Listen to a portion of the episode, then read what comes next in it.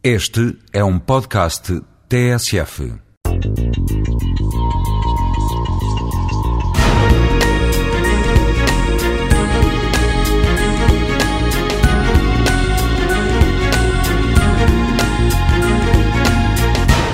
Será que ainda existem momentos de ociosidade genuína? Ou seja, será que nós ainda temos tempo nas sociedades atuais de não fazer nada? Alguns teóricos mostram que isso já não é possível, que as pessoas cada vez mais ocupam os seus tempos com múltiplas e diversas atividades.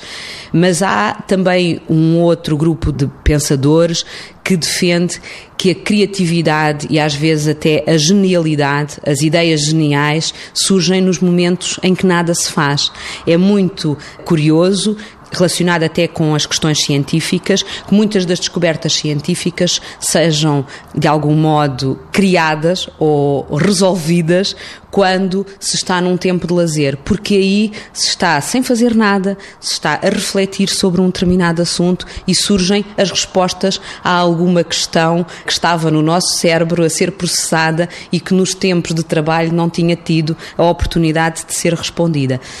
Há também quem ache que não fazer nada é, por assim dizer, uma falta de virtude, porque o ócio é também, algumas vezes, entendido como um comportamento pouco adequado. As pessoas que são ociosas, às vezes, são denominadas de preguiçosas, porque não estão a fazer nada.